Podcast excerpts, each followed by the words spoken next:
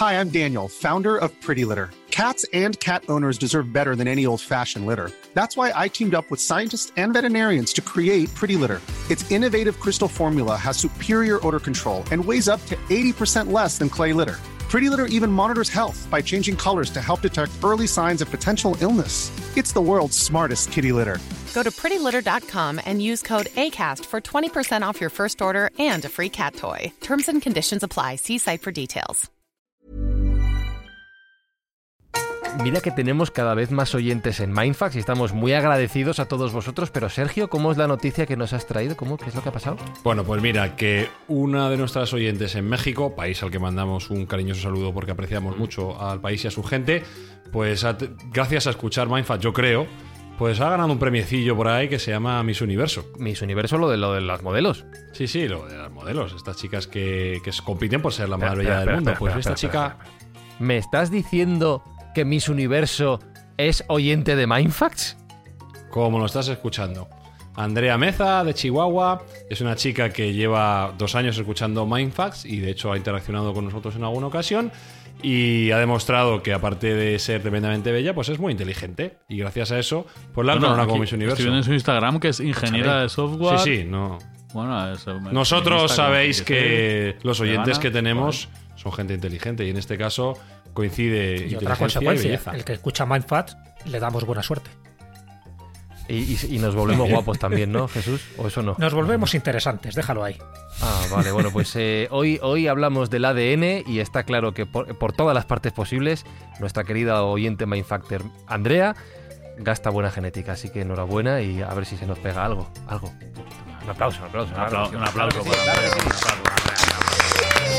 ¡Vamos, vamos! ¡Viva México! Buscamos los límites de la ciencia, el futuro de la tecnología, el alcance de la mente humana. Esto es Mindfats. Bienvenidos a Mindfax, donde cada semana buscamos los límites de la ciencia, de la tecnología y de lo que son capaces de hacer nuestros oyentes.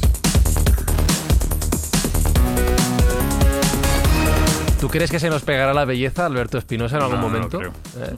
No, lo ¿No? creo. A mí con que se me pegue em, un mínimo de la inteligencia que poseen Jesús Callejo y Sergio Cordero, eh, Y Andrea Meza desde luego, me valdría. Otros son milagros, tío. Otros son milagros, milagros. Hoy que vamos a hablar del ADN, Jesús Callejo, ¿tú crees que algún día será posible que se nos pegue la belleza? Bueno, eh, yo creo que hay dos cosas que no se nos van a pegar nunca, ¿no? Que por una parte es la belleza, nosotros tenemos una belleza natural, que yo creo que esa es la buena, y por otra parte la inteligencia. Siempre tendremos gente que estará por encima de nosotros y siempre tendremos gente que estará por debajo de nosotros. Así que conformémonos con lo que tenemos, que no está mal. Y siempre podremos consolarnos, Sergio, con nuestra belleza interior, que es la que además en Mindfax nos lleva a intentar ayudar a gente que lo necesita. De eso nos sobra, belleza interior, digo. Nosotros somos gente bella y gente modesta y no hay mejor aplicación de la belleza que ayudar al prójimo. Y nosotros estamos celebrando que vamos a donar mil kilos de comida, una tonelada entera, al Banco de Alimentos de Madrid, gracias a nuestros amigos de Alcampo Supermercados y de Revolt. O sea que todos los oyentes están ayudando a hacer el mundo un poco mejor. Eso es posible gracias a vuestras escuchas, a vuestro apoyo y hoy en Mindfax vamos a escudriñar entre los recovecos de nuestro ADN. Everyone knows therapy is great for solving problems, but getting therapy has its own problems too, like finding the right therapist, fitting into their schedule, and of course, the cost. Well, BetterHelp can solve those problems. It's totally online and built around your schedule. It's surprisingly affordable too. Connect with a credentialed therapist by phone, video, or online chat, all from the comfort of your home. Visit betterhelp.com to learn more and save 10% on your first month. That's BetterHelp, H E L P.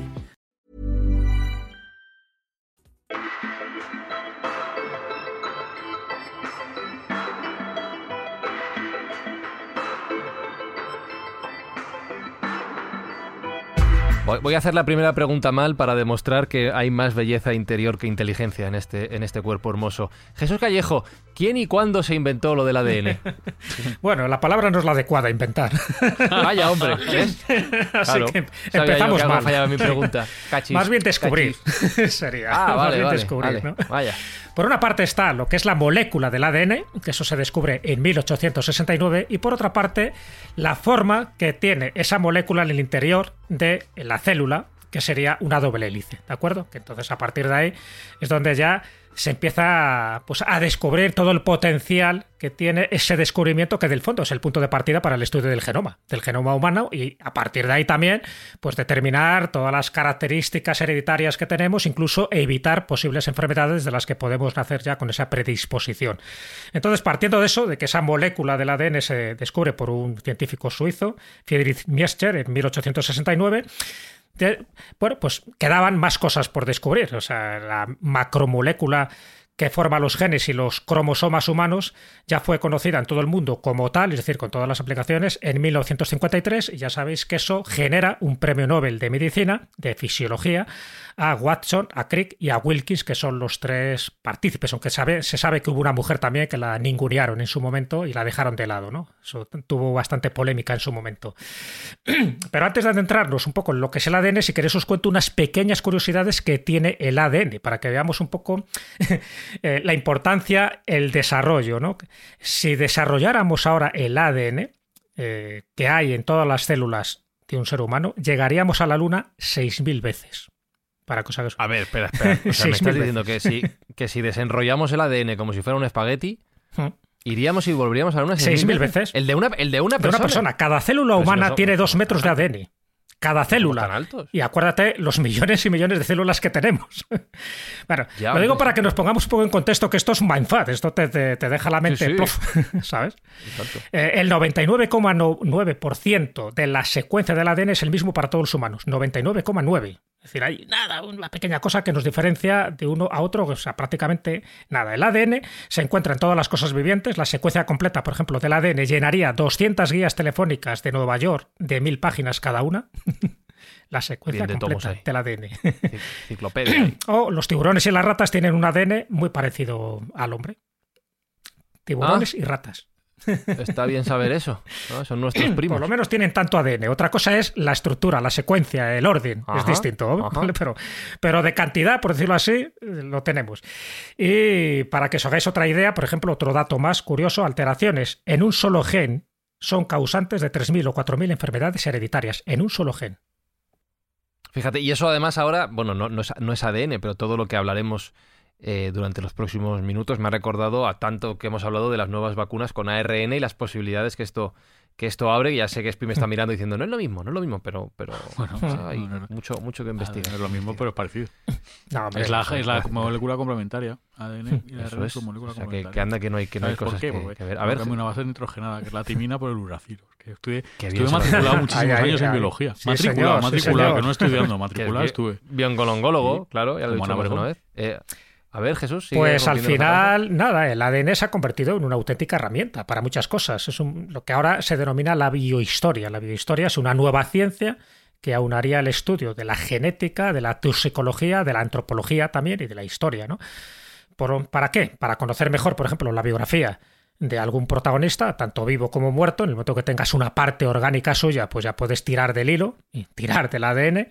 Eh, muchas técnicas de bioanálisis que se usan comúnmente en medicina legal y en forense también, también sirven para, para descubrir, pues eso, desde reconstrucciones faciales de famosos, que eso es una técnica muy novedosa. O sea, ahora mismo podríamos reconstruir la cara de Copérnico, por ejemplo, de Galileo, o de Tutankamón. Sí, bueno, Tutankamón lo tenemos más fácil porque tenemos la momia, ¿no? Pero bueno, solo con un poco de tejido genético y resolver viejos enigmas históricos. Entonces, aparte de, de- la detección de muchos criminales a través de otro tipo de pruebas que no sean las dactilares, ¿no? Las huellas dactilares, sino que solo con un pelo o con una, un poco de sangre o con un poco de semen, tú puedes determinar muchísimas características de ese criminal, ¿no? De ese delincuente. Entonces, bueno, pues la parte que a mí me interesa, evidentemente, dentro del ADN, dentro de la, de la gran maquinaria que ha surgido alrededor de estas posibilidades que nos da la biohistoria, pues descubrir o descifrar determinados enigmas históricos, como yo que sé, por poner dos ejemplos, cómo murió Napoleón, si al final murió envenenado por arsénico o murió por un cáncer gástrico, cómo murió, por ejemplo, Tutankamón, todo ese tipo de cosas a día de hoy ya las sabemos. O sea, ya no es especulación, ya no tenemos que inventarnos una ucronía, una novela de, de fantasía para saber qué ocurrió. Lo sabemos. Y lo sabemos también en gran parte muchos de estos enigmas históricos utilizando tecnología, tecnología punta. Por ejemplo, el sincrotrón. No sé si habéis oído hablar. El, que, sincrotrón. Pues, el sincrotrón es, un acelerador de partículas. Un acelerador de partículas eh, con una órbita cerrada y lo que hace este acelerador de partículas con un cañón de electrones a gran velocidad que genera un haz de luz. Un haz de luz que evidentemente está compuesto por fotones y que van de lo visible, es decir, de, nuestro espectro óptico, a los rayos X. Entonces, si tú pones una prueba eh, genética en ese sincrotrón, pues puedes adivinar determinados aspectos. Y os pongo también un ejemplo, porque es muy útil para la física, para la biología, para el arte, para la arqueología y, cómo no, para estos enigmas históricos. Se hizo una prueba en un caso concreto que fue con unos pelos y unos trozos de piel de Agnes Sorel. Agnes Sorel era la amante de Carlos VII en Francia en el siglo XV. Esta mujer murió muy joven, murió con 27 años y siempre se sospechó que qué había pasado a ella. Sabéis que en esas épocas había muchos juegos de tronos, en fin, las amantes pues rivalizaban con las esposas oficiales y también en las dinastías en los que iban a suceder en el poder. Y claro, pues las amantes muchas veces tenían más poder que, que el propio canciller, ¿no?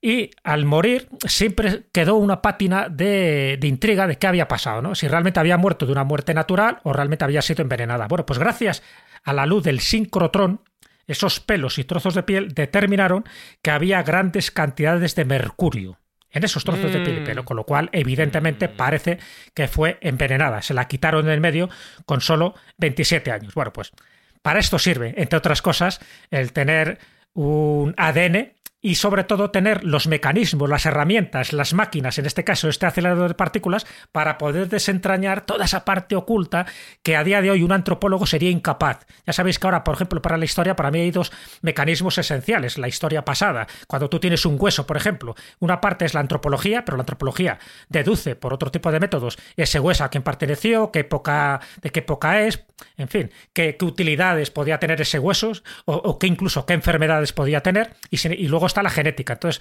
entre los genetistas y los antropólogos, que muchas veces se llevan a matar, pero sí tenemos dos formas de entender el pasado, de entender la historia y de entender sobre todo la biografía de un personaje. Y aquí entramos en otro aspecto jurídico.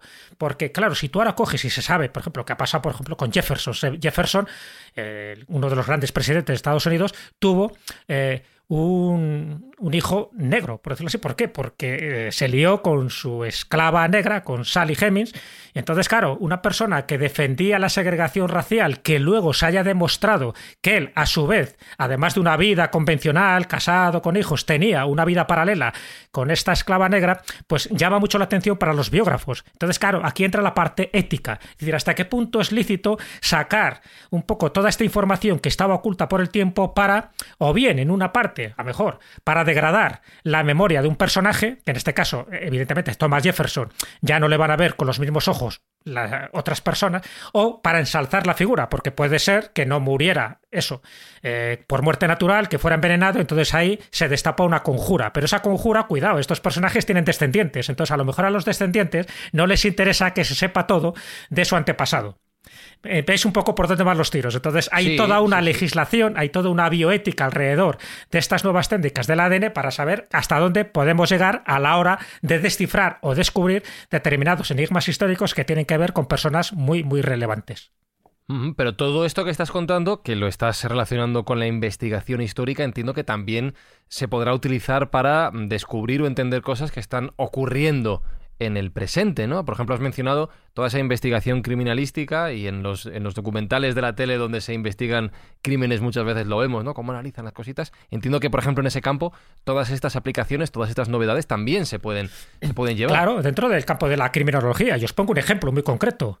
O sea, durante medio siglo no se supo quién fue el que asesinó a una estudiante eh, norteamericana, que era Jane Britton, una mujer de 23 años, que muere, muere, eh, se sabe que murió asesinada, pero siempre quedó ahí la duda de quién la había matado, ¿no? La encontraron muerta en un apartamento en enero de 1969. Bueno, pues medio siglo después, gracias al ADN, gracias a que quedaron restos orgánicos, ¿no?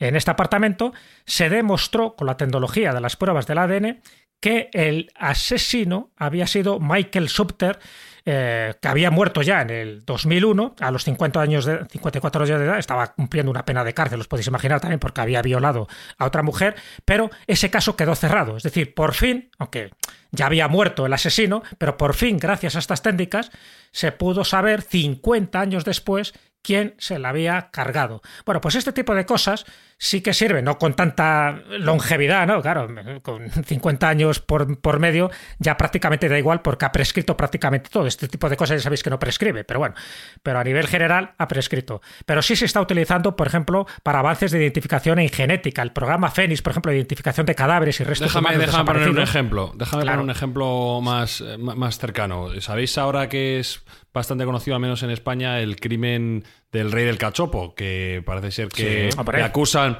le acusan de haber matado a su expareja y de haberla A- a Heidi. cercenado y haberla metido en una maleta y tal. Que, que, que, que, que- que bueno, que mira, que me da igual, que no hay competencia aquí, que hay un podcast en Spotify sobre el tema. si lo queréis Bastante bueno, por cierto, bastante bueno, por cierto. Bueno, pues lo- a lo que traemos a colación es que eh, cuando apareció el tronco que estaba en una maleta en la nave que él tenía alquilada, había dudas por eh, el análisis que se hizo médico y forense de que fuera de que fuera su novia. Sin embargo, al realizar una prueba de ADN hay una certeza del 99,9% de que es Heidi su exnovia. Con lo cual, bueno, pues aquí tenemos una aplicación práctica de lo que puede llevar en, crimina- en criminalística eh, el estudio del ADN, ¿eh? en criminología. Es uno de los avances eh, más, más grandes que se ha dado en la criminología, el uso del ADN. Eso, Sí, sí. Vamos. Eh, yo, yo creo que ya lo he contado alguna vez aquí. A mí me da mucha rabia esos documentales de la tele de eh, Pepito mató a Juanito y le castigaron dos años después porque encontraron medio pelo en la alfombra del despacho de su abogado. ¿Cómo lo consiguieron? Y ya estoy yo ahí pegado como un idiota. claro, tío. Para, por si acaso, de- por si acaso te dedicas al tema o qué. Me, me encanta, me encanta, me, me pierde. Pues ya tengo, aparte de esos programas, y ahora hay varios aplicados en la actualidad, ¿no? el programa Fénix, este que os decía de identificación de cadáveres, se está utilizando mucho, por ejemplo, para la identificación de las fosas comunes de, de la guerra civil. También, por ejemplo, eh, el DNA Procris, como así se llama, que es la lucha contra el tráfico de seres humanos que pretende unir a las víctimas con sus familias. ¿Sabes qué? Pues esa dispersión familiar por Mm. causa de la migración, pues hay veces que hay personas de ese mismo grupo familiar que mueren en distintos lugares, pero luego identifícalos, a ver a quién corresponde. Bueno, pues gracias a este tipo de técnicas se pueden unir ¿no?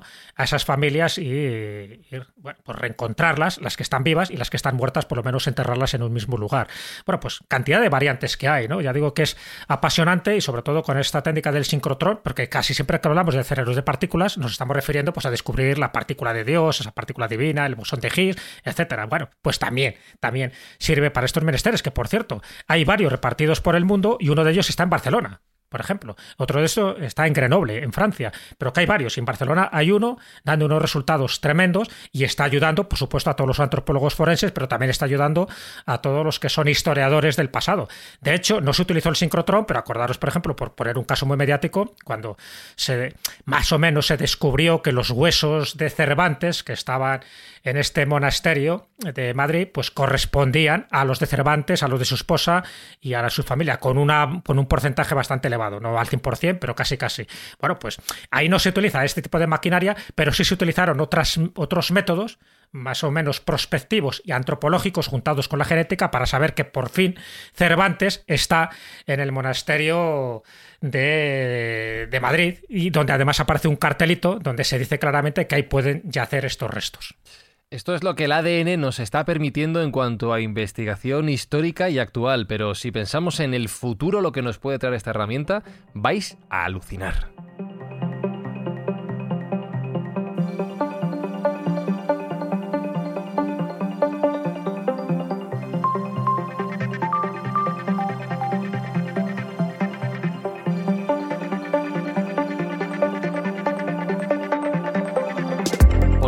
Ayúdame a hacer la lista, Espinosa. Estaba el cassette, luego el disquete de 5 y cuarto, el de, el de 3,5. El, el, ¿no? También. sí, el tres y medio, efectivamente. Yo creo que ya vino el CD-ROM Sí, después. Hubo uno de tres también, hubo uno de tres. El de, el de- pero eso no se usó. Eso, es- eso es como el, como el Laserdisc. como no funciona para nada más que el para los karaoke. El CDS, el CDS grabable, El, C- el CD, el, Minidisc. el DVD, el, me- el minidisc. minidisc también, es muy de radio. el DAT, el, el DAT, HD DVD, el HD el también, DAT, el Super Video HS, el, Blu-ray. el VHS Blu-ray. 2000, Estamos para ir a un 2-3, ¿eh? el Sí, DVD. yo creo que el luego ya DVD, pa- te lo has el- saltado. El DVD. El DVD no, me lo he grabable. Lo he hecho, lo he hecho hace un rato. DVD. Y ahí va ya por el, por el Blu-ray. Blu-ray. El Laserdisc, el el Laserdisc que estaba por el medio también. también lo he dicho. El pincho, ¿no? El USB de 16 megas. Pincho. La nube. Sí, la 9. Y lo siguiente que va a ser, Sergio. Pues ahora vamos a poder eh, meter toda nuestra información en una hebra de ADN. Es que es lo que todos estamos pensando. Claro. Es lo más útil, es lo más, ¿no? lo más normal del mundo. Mm. Es guardar fotos y vídeos de perritos en Bueno, ADN. Vamos a ver. Todos tenemos claro que estamos en una etapa dorada de la información. Y de hecho, el 90% de todos los datos creados en la historia de la humanidad han sido creados en los últimos dos años. Entonces, ¿Eh? ¿Perdón? el 90% de todos los datos creados en la historia de la humanidad han sido creados en los últimos dos años. ¿Cómo? Del cual eh, una gran mayoría es datos completamente prescindibles, ¿verdad? Vídeos de gatos. eh, No, eso no, eso no, eso no, eso no. Eso, WhatsApps, WhatsApps a exnovias una vez has bebido demasiado. eso fuera. Fotos inapropiadas, ese tipo de cosas. Eh, Twitch. La realidad es que la población humana, el mundo, está creando 2,5 quintillones de datos todos los días. Esto es 10 elevado a la 18 bytes de datos todos los días. Y cada persona, si hacemos una media, está generando 1,7 megabytes de datos cada segundo. Hostia. Y eso es 1,7 cada segundo. 1,7 O sea, megas 60 de datos la hora. Exactamente. No, el minuto. Es lo que ocupa- el minuto, lo que ocupa el un podcast. 60 megas la hora, el ah, minuto. al minuto, 60 al minuto, no, calla. Y eso estamos hablando solo de humanos, porque la naturaleza de por sí emite un montón también de datos que, que estamos aprendiendo e intentando también grabar. O sea que el tránsito de datos que hay alrededor nuestro muchas veces no lo apreciamos, pero es tremendo. Y además, a mayores, esto está creciendo y esto se está incrementando. Con lo cual, bueno, pues tenemos una industria muy importante del almacenamiento de datos. El problema es que esa industria está creciendo tan rápido que también requiere muchísima energía. Se estima que la energía de la tecnología de la información eh, utiliza entre el 7 y el 12% de la energía global del mundo. Y mucho espacio físico. Los centros de datos son centros gigantes, los discos duros ocupan mucho espacio. Hombre, Aunque- aunque echarle disquetes ahí, ala, venga. Aunque cada vez vamos mejorando en ese ámbito, pero al finalmente lo que estamos haciendo, que es digitalizar el mundo, resulta que nos está llevando más energía y más espacio del que casi el que queremos salvar, con lo cual es algo contraintuitivo, ¿no? Bueno, pues eh, tenemos que buscar una solución y la solución es buscar elementos de almacenamiento de esos datos mucho más eficientes y mucho más pequeños. Y aquí es donde surge esta posibilidad, que es la de utilizar el ADN como disco duro, como elementos mm, de grabación de datos. Y resulta que el ADN es tremendamente eficaz guardando datos. Como bien ha dicho Jesús, hay mucho ADN en nuestras células y ese ADN guarda muchísimos datos. Si somos capaces de pasar del código binario de ceros a 1 al código cuaternario que tiene el ADN de A, G, T y, échame una mano, ESPI, Adenina, timina, AGT. guanina, citosina. correcto, A, ¿Eh? G, T y C. Adenina, timina, guanina, citosina. AT, Se lo he GC. Esa la Exactamente. Si- delantera, falta la defensa. Si pasamos todos nuestros datos binarios a ese formato de cuatro letras, eh, resulta que en una sola hebra de ADN seríamos capaces de meter 100.000 millones de gigas Toma ya. en una sola hebra de ADN.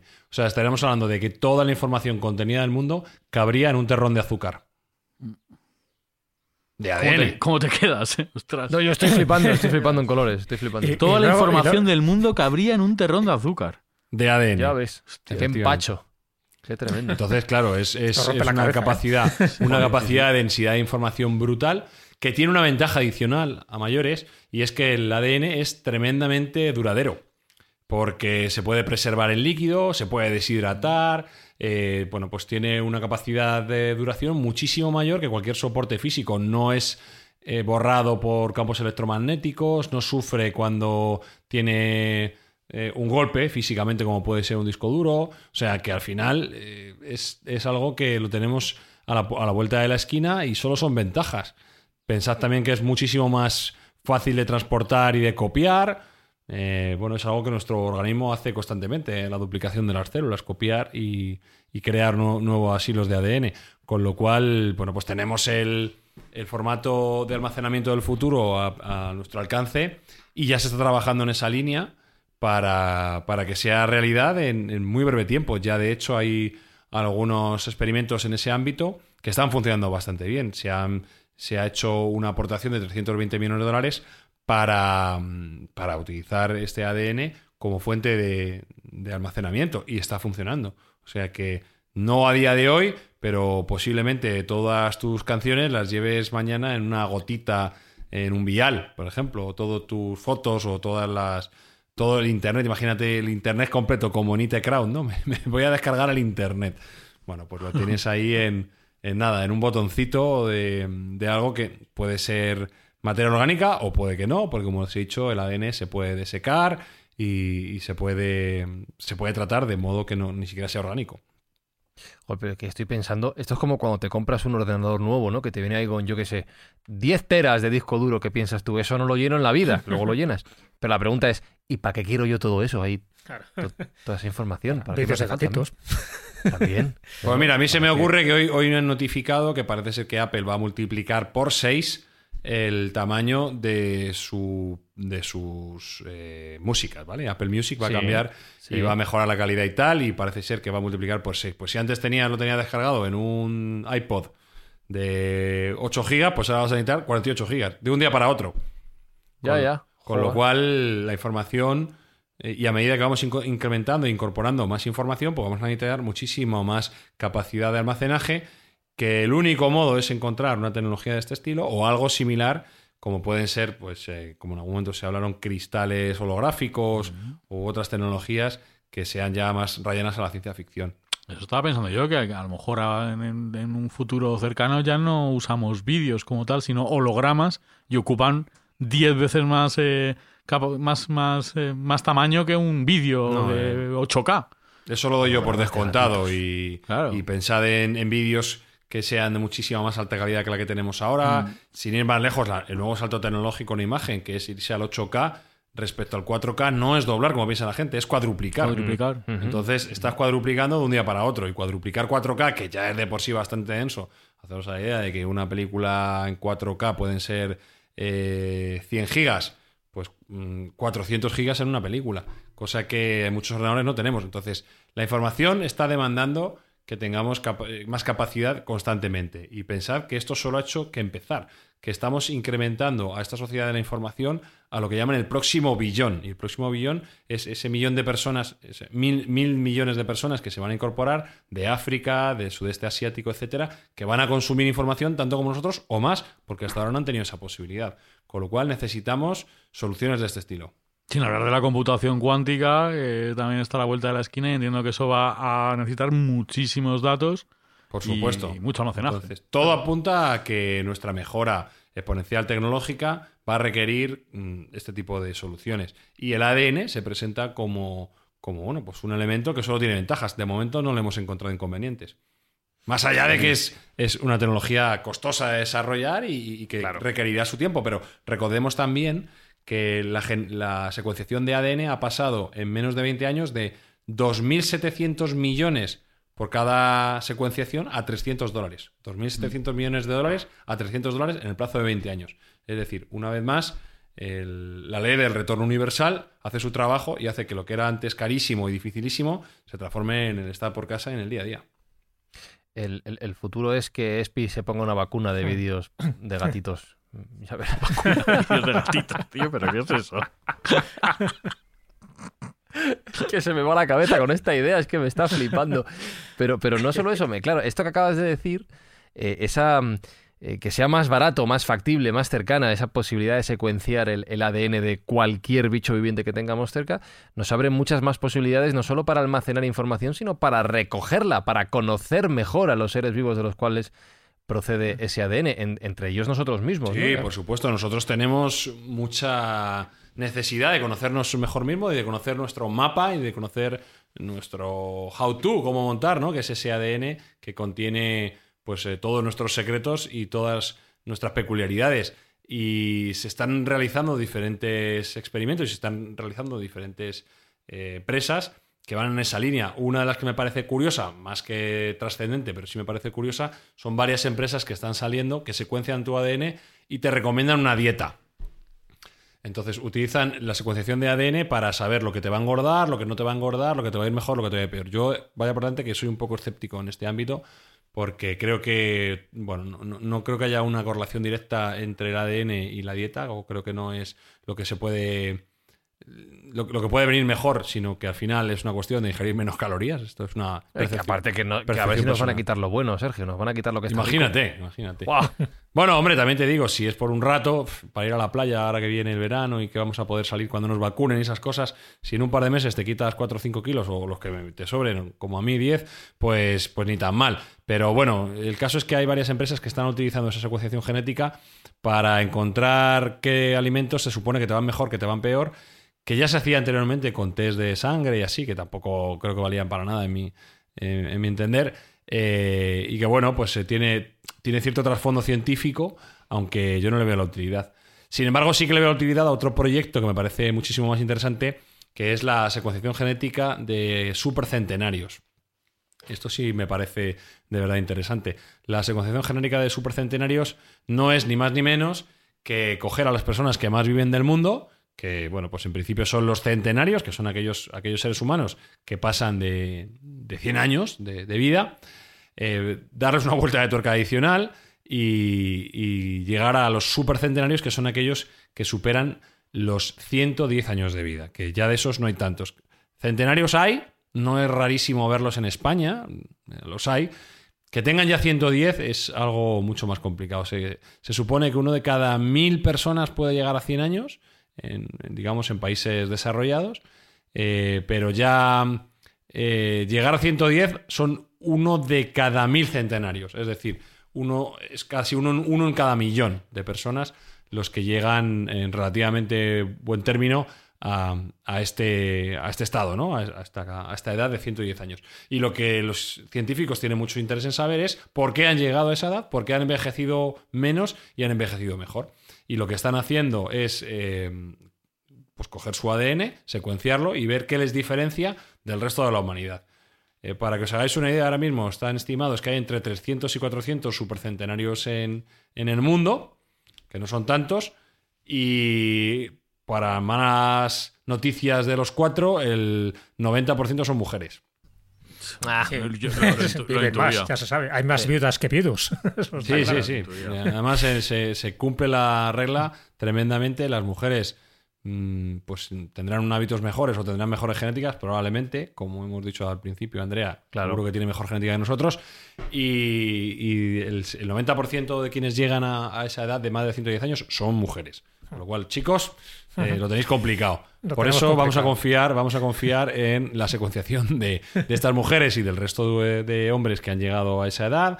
Y aquí hay un libro que me gustaría recomendar que se llama The Blue Zones, que habla de dónde llegan estos supercentenarios y dónde están enfocados en el mundo, que hay unas zonas muy concretas, entre las cuales está Okinawa, entre las cuales está Costa Rica, creo que recordar que había también en Sicilia eh, y en algún poblado Amis de Estados Unidos. Bueno, pues más o menos ahí estaban concentrados este número de supercentenarios donde se daban con mucha más frecuencia que en el resto de la humanidad. en las Alpujarras granadinas, cuidado, ¿eh? que también ahí se vive bastante en, Granada, al agua. Buen agua y buen aire. Buen agua, Exactamente. que ahí se refugiaron los moriscos y si no les llegan a expulsar viven más de 100 años. Se hacen fuertes, sí, sí. bueno, pues ya se ha realizado una secuenciación de, concretamente, de 81 supercentenarios italianos. Eh, y bueno, se han llegado ya a algunas conclusiones. Las primeras conclusiones interesantes es que hay dos genes del cromosoma 7, que responden al nombre de STK17A y COA1, eh, que parece ser que ellos, los supercenarios, tienen mucho más de esta mutación genética en, su variante génica, con lo cual, bueno, pues ya nos deja bien claras que la presencia de estos cromosomas puede ser indicativo de que alguien va a llegar a una edad mucho más avanzada. Y curiosamente, estos cromosomas son los, los que mm, realizan algunas gestiones en nuestro organismo como la gestión del calcio, eh, la gestión de la teonina, el metabolismo, eh, la, secuenciación de melatonina. O sea, hay ciertos, ciertos parámetros que sí que parece que van ligados a, a lo que nosotros pensamos que es la juventud, ¿no? Gente que tiene buen, buen hueso, que tiene buena piel, que es capaz de aguantar al sol y, bueno, pues eh, en general que, que tienen mejor recorrido en la edad que lo que tenemos el resto. Bueno, una consecuencia evidente sería la medicina personalizada. En el momento que esté secuenciado el genoma de una persona, tú ya sabes perfectamente qué enfermedades va a tener, de qué va a morir, y eso tú lo puedes prevenir sabiendo eso. Entonces ahí ya tienes una medicina de momento bastante cara, pero que, que en un futuro muy corto, en el momento que No, nosotros... Es que, es que eso ya sucede, Jesús. No, no, Sí, ya, bueno, ya, ya. eso ya sucede. Pero, digo que es muy cara de momento. o sea, caro, es pero caro, no sí. es accesible a todo el mundo, pero que llega un momento en que tú, desde que naces, ya se puede saber, gracias a, Mm. a tu genoma, eh, cuáles son las cosas que tienes que evitar. O sea, ya Sí. sabes que vas a aumentar tu colesterol, por lo tanto, cuídate esa alimentación, sabes que vas a tener tendencia a la obesidad o que vas a Mm. tener tendencia a la miopía o lo que sea. Entonces, bueno, Joder. eso.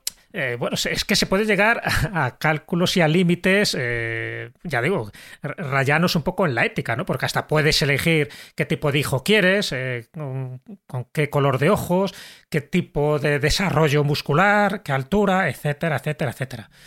Gataca, Pero- yo- si habéis visto Gataca, pues eso. Sí, fen- fenomenal película. Yo puedo contar mi, mi experiencia personal y es que como soy muy en red y me gustan todas estas cosas, cuando salió en su momento el primer análisis genético masivo, por así decirlo, que fue el que desarrolló la mujer de Sergey Brin, el fundador de Google, que se llama 23andMe, 23 y yo, que por, por 23 pares de cromosomas, pues yo me lo hice. Lo pedí en España. No fue tan caro. Estoy hablando ya de hace muchos años, igual hace 5 o 6 años, igual era más barato. A lo mejor me costó 300 dólares más o menos, pero bueno, por enredar me lo hice. Era muy interesante porque al principio eh, estaba como liberalizado, ¿no? no había ningún tipo de trabas a lo que te podían segmentar y a lo que te podían comentar y te daban un montón de información, claro, no apto para hipocondríacos definitivamente, porque venían como 100 millones de enfermedades y te ponían las posibilidades que tenías de, de tenerlas a raíz de tu ADN. Curiosamente, ¿no? Te dan, sí. entraban un tanto por ciento. Ya te avisaban, y está bien saberlo, que cualquier enfermedad tiene un parámetro muy importante que es el ambiental, no es tanto el genético. El genético creo que es solo un 20 o un 30%, el ambiental influye mucho más. Pero bueno, la gente eso no lo leía, la letra pequeña, la típica letra pequeña que no lees. Y entonces veías, cáncer de no sé qué, eh, 70%, y tú, joder. En mi caso, alopecia, 80%, la han clavado los cabrones. Eh, sí. y una serie de cosas, ¿no? Que, que- eran interesantes y, bueno, en realidad yo no lo miré mucho. Luego lo quitaron porque la FDA, la, la- digamos, el organismo que regula el tema médico en Estados Unidos, pensó que no era buena idea dejar en manos de los ciudadanos esas ideas sin que tuvieran un, un respaldo médico evidente, aunque, aunque sí lo tiene científico, pero no médico, y prohibieron dar esos datos tan directos. Y ahora lateralmente puedes encontrar alguna cosa, pero no, no, no es tan claro. Y en general yo salía bien parado. Yo, a priori, si se cumple lo que salía ahí, no creo que me muera pronto. A priori. ¿no? Pero, pero, pero eso sí que me parece muy interesante y sin entrar en detalles de los resultados que te, que te salieron, a ti cuando te llega una información como esta, que es el futuro, ya que estamos hablando de, de esas aplicaciones del ADN, ¿a ti te mueve a cambiar ciertos hábitos de vida o ves algo que dices, oye, pues mira, tengo que intentar evitar esto, tengo que evitar esto otro? ¿Tú, tú- tú Sí, tomaste sí, alguna conclusión sí, con sí, eso? sí, sí. Por ejemplo, eh, a mí me salía que tenía mala, mm, mala tolerancia al, al gluten y mala tolerancia a la glucosa y tal, o que estaba orientado a, hacia un poco hacia la diabetes y así, y eso me hizo intentar reducir mi ingesta de azúcar, obviamente, cosa que mm, en cierto modo mantengo hasta hoy, intento no, no consumir mucho azúcar. eh, y bueno, pues eh, de momento no he tenido ninguno de esos problemas. Pero no sé si, si el día de mañana. Es cierto que en mi familia, ellos no lo sabían, pero es cierto que en mi familia existe gente diabética. Joder, interesante esto. Y eh, estamos hablando de leer ese ADN, de analizarlo, de comprenderlo, de ver esas consecuencias, como nos está contando Sergio en su caso, pero ya hemos hablado aquí en Mindfax de la técnica de, de editar, ya que antes hablábamos de, de la información y de guardar en discos duros, pues como en el Windows, ¿no? Cortar, pegar, cortar, pegar y lo que nos gusta aquí y lo que no, suprimir. El CRISPR, del que ya hemos hablado aquí en Mindfax, es una técnica que permite hacer esas ediciones en el ADN, pero ya estamos mirando más allá de esa técnica que ya nos reventaba la cabeza. Sí, ciertamente, todo esto va muy rápido, lo hemos dicho siempre, la tecnología va tan rápido que apenas nos permite digerirla. El CRISPR-Cas9, que es una tecnología, como hemos comentado en otros episodios y no nos vamos a repetir, pero que básicamente lo que permite es cortar y pegar, hacer edición en el ADN, eh, pues eh, es una herramienta fantástica que se está utilizando en muchísimos ámbitos, en el ámbito médico, en el ámbito alimenticio, pero que tiene sus limitaciones por ser quizá esa primera generación de tecnología y no ser tan perfecta como, como nos gustaría. Eh, es por ello que bueno, pues acaba de salir una- una- un sustituto, un posible sustituto a esta tecnología de corta y pega de ADN, que es el llamado RLR, que son las siglas de Retron Library Recombinating. Es decir, sí, eh, la biblioteca de recombinación de retrones, ¿vale? Eh, que lo que es teóricamente es superior al CRISPR-Cas9 porque el CRISPR tiene una pequeña debilidad que parece ser que cuando le das un, patrón de ADN se puede equivocar, porque los patrones de ADN en algunos momentos se repiten. Entonces puede ser que te corte el gen que tú no estabas buscando. Vale, pues el Retron Library Recombinating ese problema no le tiene, porque lo que hace y en lo que está basado es, en lugar de cortar y pegar, lo que hace es genera millones de mutaciones simultáneas de ese gen, ¿vale? Y las, digamos, eh, las pone una etiqueta, las etiqueta, ¿de acuerdo? Entonces, eh, de, eses- de esas millones de mutaciones se elige la que se está buscando. Entonces, lo que hago no es cortar y pegar un gen, sino creo miles de millones de mutaciones y me quedo con el que me, con que me interesa. Esto hace que no haya daño colateral al resto del ADN, al resto de la hebra de ADN, y, y parece ser que quitaría bastante parte de la toxicidad que se asocia, que se asocia al CRISPR.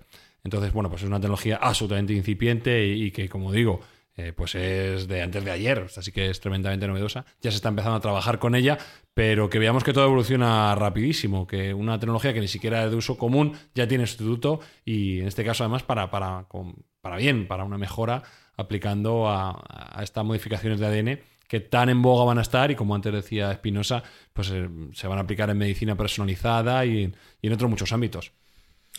Es tan importante esta técnica que sabéis que se ha creado ya un arca de Noé de ADN. Un arca de Noé de ADN Sí. que llega hasta la luna 6.000 veces. que es secuenciar el genoma de cada animal, Todos los bichinguis ahí. de cada planta, joder. de cada hongo, de cada organismo unicelular que exista en la Tierra. ¿Para qué? Para que si se extinguen, por lo menos tener esto. Es que fíjate que lo que tenemos es el embrión, es la Cada génesis de esa vida, ¿no? Y este es el objetivo de un nuevo proyecto científico internacional que se ha puesto eh, en marcha, eh, creo que fue en el 2018, y que, bueno, que está dando ya sus frutos, ¿no? Porque hay una inversión muy potente de 4.000 millones de euros en los próximos 10 años, pero lo que intentan crear es el biogenoma de la Tierra. Es decir, crear el primer inventario genético de la vida en el planeta Tierra, y esto se consigue secuenciando el genoma de cada organismo vivo, porque hasta los científicos solo han podido decodificar de momento el código genético de 3.300 especies de el millón y medio de especies que se conocen. 3.300 solo. Entonces, cuando se llegue a eso, pues desde luego os podéis imaginar las grandes ventajas que es proteger a esas especies que están en peligro de extinción y sobre todo también otra de las ventajas importantes que tiene el ADN, descubrir nuevas propiedades medicinales de un organismo. ¿Os acordáis que siempre se ha dicho que el Amazonas, por ejemplo, es una gran farmacopea donde tienes de todo? No solo con las plantas, sino incluso con los animales que habitan en el Amazonas. Bueno, si consiguiéramos descubrir las propiedades medicinales que puede tener las plantas y esos animales y cómo eh, poder curar futuras enfermedades, pues imagínate que, que, estamos hablando de uno de los proyectos más rentables, una de las inversiones, desde mi punto de vista, más interesante de todas las que hay, que es este arca de Noé de ADN, donde todo, todo se pueda secuenciar, todo se pueda guardar, por supuesto en laboratorios muy especializados, y donde si algún día una especie desaparece, tú la puedas volver a reconstruir. Bueno, es una especie de, de parque zoológico eh, como muy, muy tecnológico, pero que tiene unas aplicaciones desde mi punto de vista importantísimas, sobre todo por eso que os decía, ¿no? Por ver los alcaloides o los principios activos que tienen muchas de las plantas que ahora desconocemos en la aplicación y muchas de ellas, como bien sabéis, sirven, por ejemplo, para curar determinadas enfermedades cancerígenas. Entonces, bueno, eso lo decía Paracelso, dice, Dios no ha creado ninguna enfermedad sin antes haber creado también el remedio en la propia naturaleza. Bueno, pues si, si lo sabemos, gracias al ADN, pues fíjate que bien, para muchísimas cosas, muchísimas aplicaciones, no solo para curar enfermedades humanas, sino sencillamente importante para preservar especies que ahora mismo eh, se están extinguiendo. Y ya sabes que cada día se están extinguiendo nuevas. O recuperar, por ejemplo, especies extintas como el dodo, por ejemplo, como el tilacino. Volverlas a recuperar. Por eso decía un poco lo del parque El zoológico. Rex, por ejemplo. Pero bueno, ya sabéis también no, ese no. las aplicaciones, Ah, la bioética vale. jurídica que nos generaría también ese tipo de cosas. Bueno, a mí, a mí me parece interesante, me parece interesante este, este movimiento porque nos puede hacer un backup de la humanidad y de la Tierra completa. Es decir, si esto va mal, si somos tan cenutrios y tiene pinta de que lo vamos a ser, de cargarnos nuestro propio planeta, pues por lo menos alguien podría coger ese banco de ADN. Si somos capaces además de encapsularlo en el propio ADN, pues con poquito, con poquito, con poquita masa nos lo podríamos llevar de viaje a hacer un nuevo, un nuevo mundo, ¿no? Un, un comienzo desde cero. Y quizá lo haríamos bastante mejor de lo que lo estamos haciendo ahora, que no sería difícil, por otra parte. Pero eso es un, eso es un meta mindfax, porque aparte de lo que has dicho, que ya rompe la cabeza, es quién va a coger eso si no estamos nosotros para cogerlo. Pues alguien más listo, pues alguien más listo, Fran. Alguien más listo, por favor. Con más, con más dioptrías. Con más gafas. Alguien que venga al menos y que, y que tenga esa capacidad de no autodestruirse, cosa que nosotros a día de hoy no estamos teniendo. Estaba pensando que me parece muy bien el proyecto del Arca de Noé, pero el genoma del coronavirus, que no lo, que no lo guarden ahí. Que no lo guarden ahí, que luego ya sabemos lo que pasa, Espinosa. Pero lo que pasa es que No, lo guardan, lo guardan todo. Tenemos hasta lo No, de la no, gripe no, de no, no. 1918, está guardada. Que no, que no, que no guarden, que no guarden, que no guarden, que luego se rompen los botes y ya sabemos lo que, que se lía, que se lía, que se lía.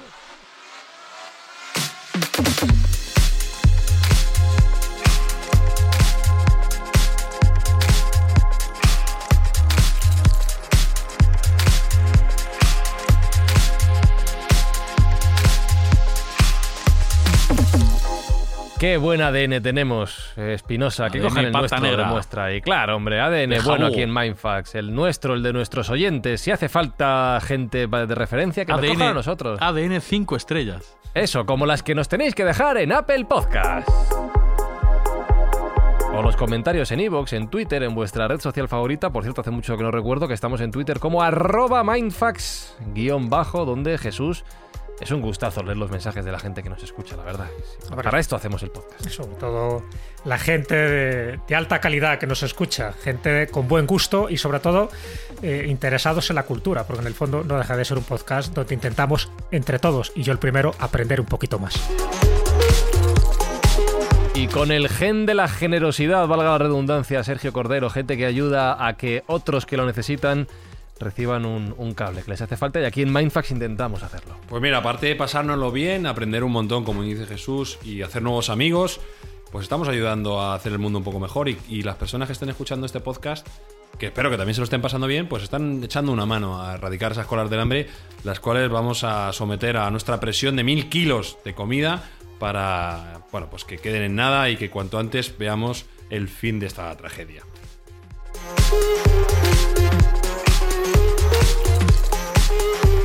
Recientes estudios científicos que me acabo de inventar muestran que los oyentes de Mindfax tienen el cerebro un 20% más luminoso, más limpio, más gordo, más, más lustroso y eso lo podréis seguir aumentando dentro de 7 días en un nuevo episodio de nuestro podcast que te mejora el ADN. Besos, abrazos de Fran y Zuzquiza y hasta la semana que viene. ¡Chao! Y que escuchar nos da suerte.